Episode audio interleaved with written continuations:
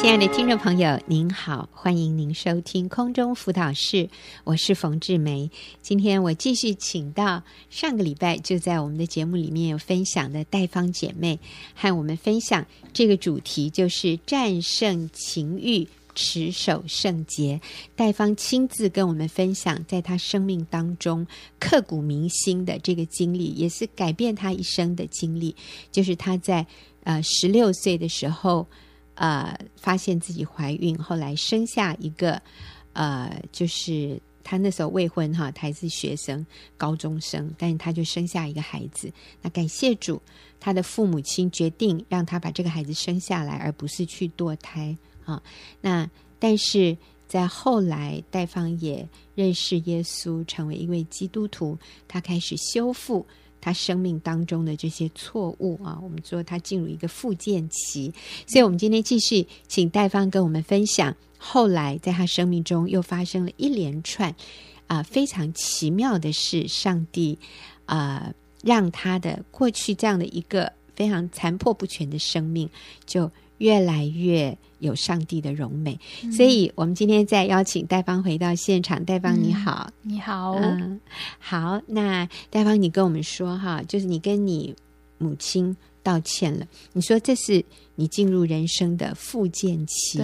上一次你有提到说，当生命中发生一个大爆炸，像一个那个炸弹在你生命中间。炸开来的时候，我们第一个是要赶快离开火场，嗯，然后急救，嗯，然后第二个呢，我们要愿意认罪悔改，嗯，那第三呢是进入复健，对，你说复健期里面，你向你妈妈道歉，所以去修复这个关系，嗯，你后来还做了什么？在复健期里面，嗯，呃，后来当我呃开始愿意顺服神的真理，在两千零七年年底的时候，领养我孩子的那个姐姐突然跟我说。呃，你要不要考虑让小孩呃回到回到台湾，就是跟我住，跟我一起住这样子？他问我觉得怎么样？那这对我来说原本是件不可能的事情，我真的是想都不敢想。因为当初我姐姐跟姐夫要领养这个小孩的时候，他们就很坚定的告诉我说。一定要等到小孩十八岁才会告诉他，就是哦，有一个小阿姨才是他的妈妈这样子。嗯、那所以当他问我的时候，我有点不知所措，嗯、我不太知道该用什么样的心态去面对这件事情。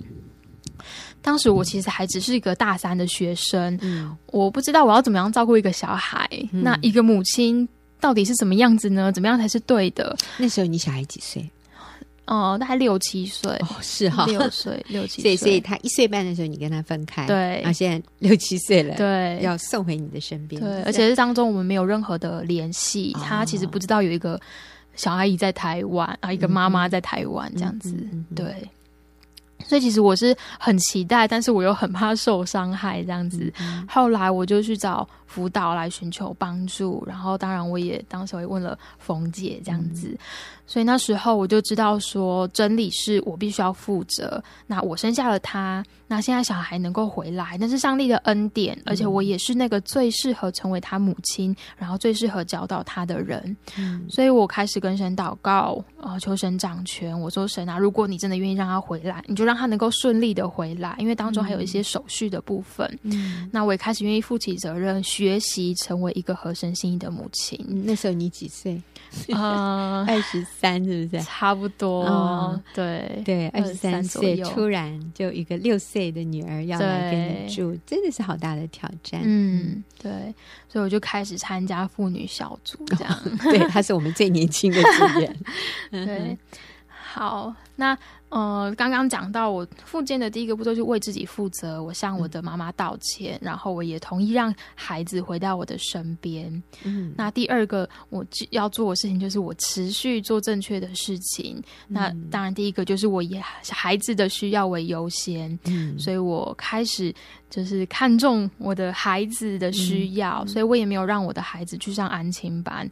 虽然就是好像我妈妈也愿意就是付付这笔钱之类的，让我可以。好好的完成我大学的学业，嗯，但是我我就是没有让他去安亲班，然后每天四点我去接他放学，嗯，然后陪他在家里做他的事情，嗯、然后陪他写功课，陪他玩，以他的需要为第一优先。嗯、那当然，我那时候还是大学生，所以我感谢我的母亲。当我有其他的呃需要做的事情或有课的时候，我的妈妈就能够暂时的帮我呃带小孩，然后就是可能就是一个晚上这样子。嗯嗯嗯，对。然后第二个，我持续做正确的事情，就是我以神为我。啊，被爱，想要被爱，然后想要觉得不孤单，这两个需要的源头，所以我也没有因为我觉得我需要丈夫或者孩子需要爸爸而呃随便找一个人结婚，然后或者是大哭大闹要孩子的爸爸就是负责这样，因为我知道我生命的满足来源不是任何一个人，而是我们的上帝。嗯，我我想在这边我也顺便一提哈，就是呃，其实戴芳在那个阶段里面是有跟孩子的爸爸再一次的接触联络，但是孩子的爸爸表示，嗯、呃，他也还在读书，他真的也没办法嗯负什么样的责任哈，所以就是说，我们仍然需要尝试着去跟孩子的爸爸，让他知道现在孩子的状况。呃，我想这个对孩子也是好的，所以他知道说父亲的这个角色不是完全不存在的，嗯、其实是存在的啊。那但是我们看看父亲的意愿，那这时候因为并不是在一个婚姻的关系里面，所以我们也不能对他有什么，嗯，我们拿一些什么法律啊什么这些哈、嗯、来要求他，我们也是尊重他。那。但是我们需要去表达，我们需要去有这个动作啊、呃，去跟孩子的爸爸联络一下。嗯嗯，好。所以啊、呃，在这里你讲到说，你做的正确的是，第一个是以孩子的需要为优先。嗯，所以你并没有说啊，我现在还不能接受这个孩子啊，我还在念书啊，你们先帮我处理一下。没有，你是很勇敢的来面对，嗯、然后就是给他一个正常的。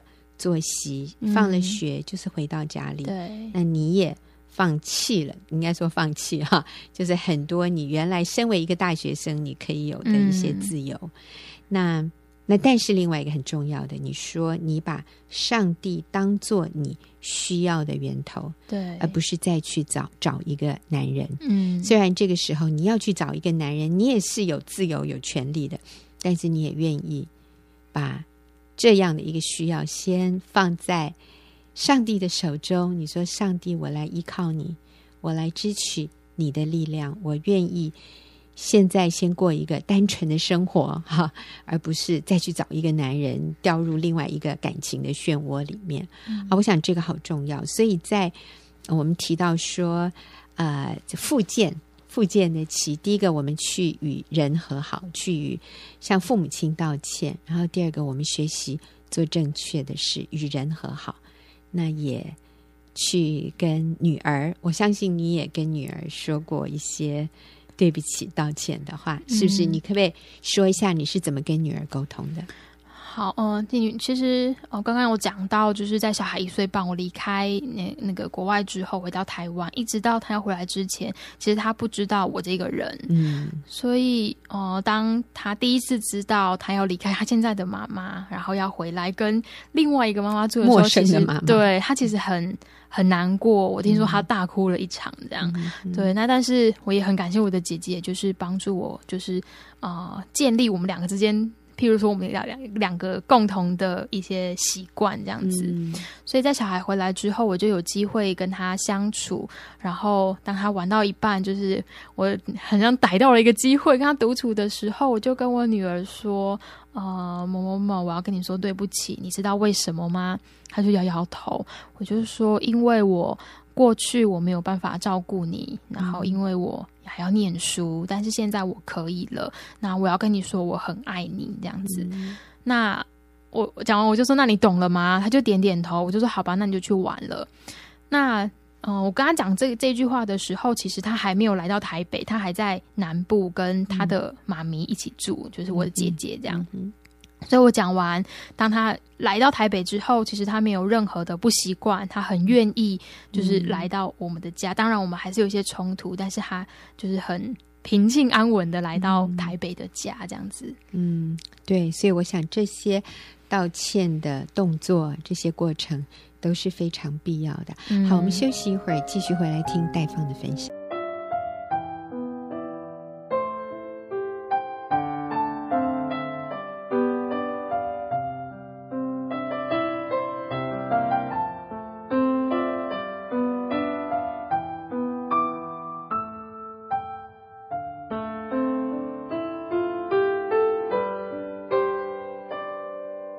朋友，您现在所收听的是空中辅导室，我是冯志梅。在今天的节目里面，我请到了戴芳姐妹，她很年轻哦，未满三十岁，但她跟我们分享战胜情欲、持守圣洁这样的一个主题。那刚才她提到了，在复健的过程里面，她选择继续做正确的事，并且把她的需要，那那个被爱，然后有的时候孤单啊、需要。同伴，好，这样的一个需要，他交托仰望神，他让上帝成为供应他需要的这这个源头，啊、嗯，也讲到他怎么和女儿重建关系。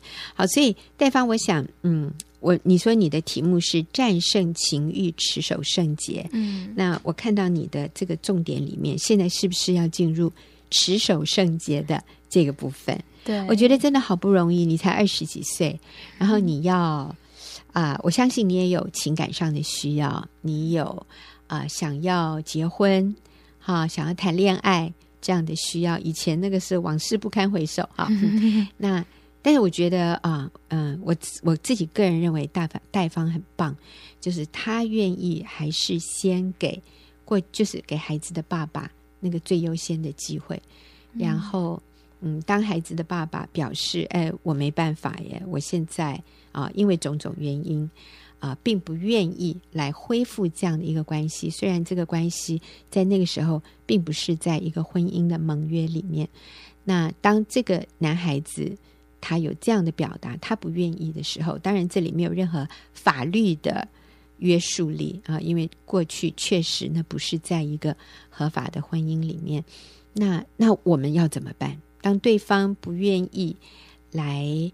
呃，恢复这样的一个关系的时候，我们该怎么办？当然，这个跟离婚啊什么那个是不一样的。如果是离婚的情况下，我们我们要尽全力的哈 去去挽回这个婚姻。嗯、但是目前是没有这样的一个婚姻的盟约。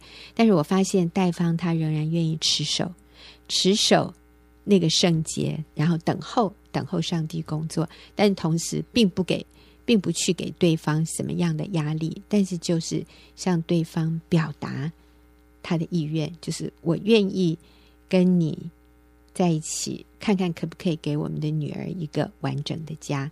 可是男方目前说他还没有这样的意愿，那我们也尊重他。那除此之外，你还做了什么，戴芳？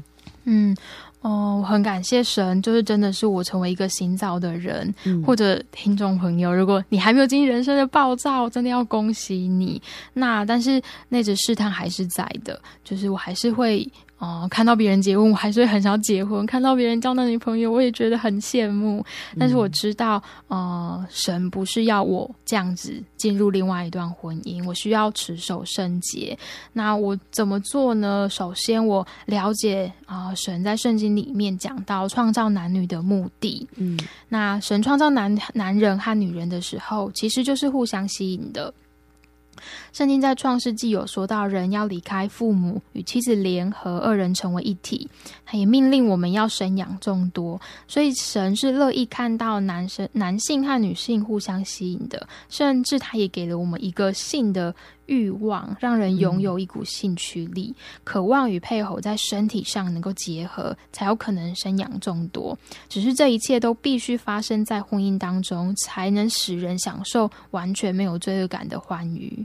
嗯，那我之前有看到在啊看到一个新闻，讲到婚姻幸福的秘诀，就是婚前守贞。嗯，那里面提到英国的，这个不是一个基督教的报道，对、嗯，这是在雅虎上面一个新闻的报道。嗯，呃，主题是婚姻幸福的秘诀是什么？婚前守贞哦，对，嗯，这是他们做过研究的。好。请你跟我们分享这个报道。好，那这个报道其实我看到蛮惊讶的。嗯、它里面提到英国的一项研究指出，婚后才发生性行为的夫妻，婚后哎婚对呀、啊，婚后生活的感情比较强韧。嗯，那美国一所大学访问了两千多名已婚民众与伴侣第一次发生性行为的时间，那分析的结果显示，婚后才发生性行为的夫妻比刚交往就有性行为的夫妻幸福，而且感情稳定度、满意度高出百分之二十以上。嗯。那看到这个，我非常的惊讶。那我又再次想到，就是我在台科大还是学生的时候，我们非常看重的一个信念。那个信念是这样：靠主战胜情欲，以保护神设计在婚姻中才得满足的圣洁欲望不遭破坏，未来在婚姻中得以享受。那情欲方就是情欲，是指在性和感情方面对神所禁止之事的渴望。嗯，好，哎，对，我们我们要来复习一下，因为这个是好多的话哈，但我们需要慢慢咀嚼。呃，戴芳的意思是，他在台科大做学生的时候，那个团契里面哈，学员团契里面，他们很强调的一个信念是要靠主战胜情欲，以保护神设计在婚姻中才可能得到满足的圣洁欲望，让这样的欲望不不遭到破坏。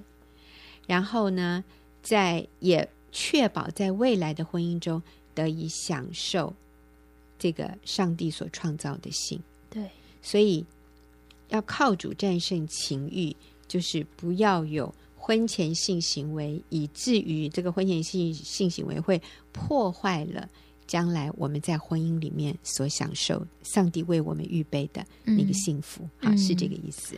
对，嗯、那后面他的刮胡讲到情欲展是指在性和感情方面，那为什么会这样写呢？因为我们在跟呃我们在学生的时候就发现，男生比较在性方面容易被被触动，那女生在感情方面，嗯、所以这不是指男生或者是女生，它是指所有的人在性和感情方面对神所禁止之事的渴望。所以情欲的定义就是去渴望。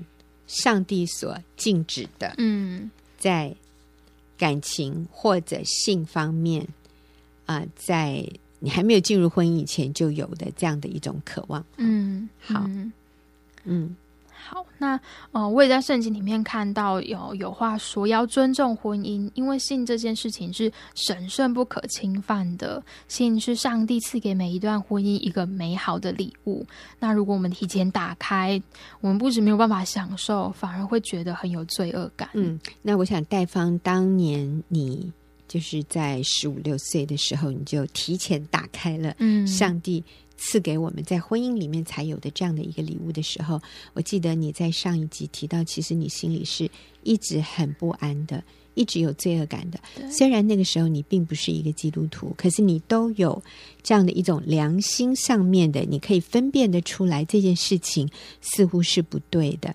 那其实呃，我们在上婚姻的课程里面，我们也非常强调，如果我们在婚前就去启动了那个。